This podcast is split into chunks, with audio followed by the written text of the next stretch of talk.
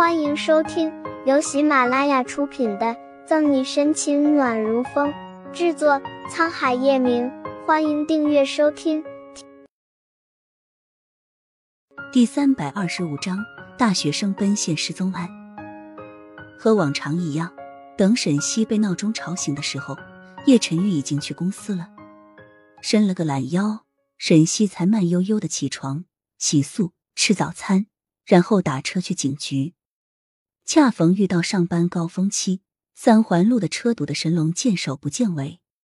各位听众，大家好，这里是早听新闻直播间，我是你们的小伙伴丽萨。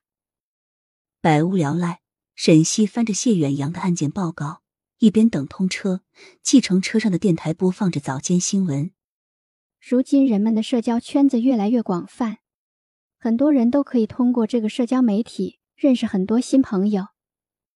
今天我们就接到一个爆料，说半个月前，湖州市某大学的大三学生唐某在网上认识了在下城工商大学读书的男生蔡某建，两人聊得十分投缘，没有几天就确定了情侣关系。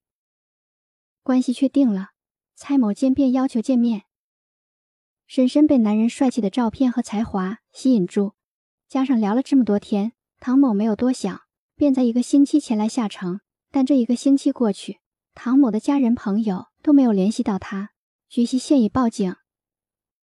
在此，丽萨想告诉大家的是，网恋有风险，见面需谨慎。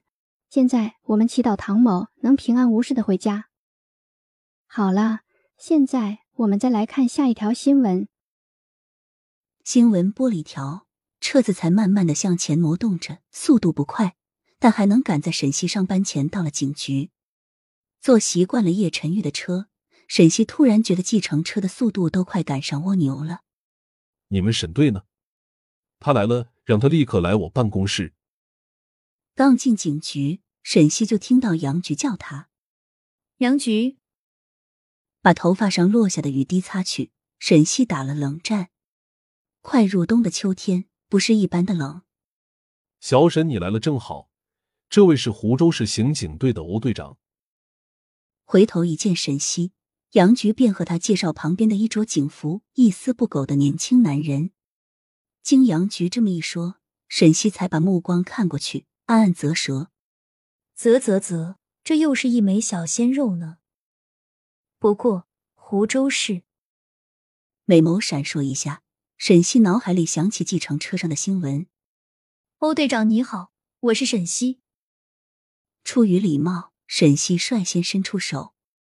欧润玉温雅一笑，回应了沈西的握手。你好，沈队长，我是欧润玉。这次的案件麻烦你了。欧润玉倒还真的是人如其名，温润如玉。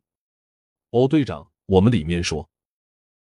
相互认识后。杨局招呼欧润玉和沈西进了行动指挥室，同时也让刑侦队的人跟着。行动指挥室里的投影仪上放着两张照片。欧润玉解说道：“想必大家都知道了湖州市大学生奔现失踪案，我现在和大家说说具体情况。”指着大荧幕上清秀少女的照片，欧润玉言简意赅：“这个女孩名叫唐燕，二十三岁。”半个月前，在网上认识蔡林健并确定关系，一个星期前来见面后失踪。蔡林健，我们目前掌握到的消息是下城工商大学会计金融学专业大四的学生，这是他的照片。胡润玉点击下一张照片，照片上的蔡林健不仅帅气阳光，还有八块腹肌，的确是很多小姑娘的理想型。这个蔡林健的身份是假的。胡润玉还没有介绍，啪嗒啪嗒敲着电脑键盘的顾青扶了扶眼镜说：“下城工商大学的学生网络系统里并没有这个人。”没错，根据我们的调查，这个蔡林健并不是什么会计金融学专业大四的学生。欧润玉略微惊讶顾青的本事。众所周知，下城警局有一个破案高手沈西，但没想到他手下的人都这么厉害。仅仅用了不到五分钟，就查到了他们用一天时间才查到的线索。果然，虎将之下无雄兵。惊讶归惊讶，欧润玉继续说：“只是可惜，在唐燕的社交软件中，我们只能定位她最后出现的位置是夏城工商大学附近，而这个蔡林健的真实身份也暂时还没有查到。本集结束了，不要走开，精彩马上回来。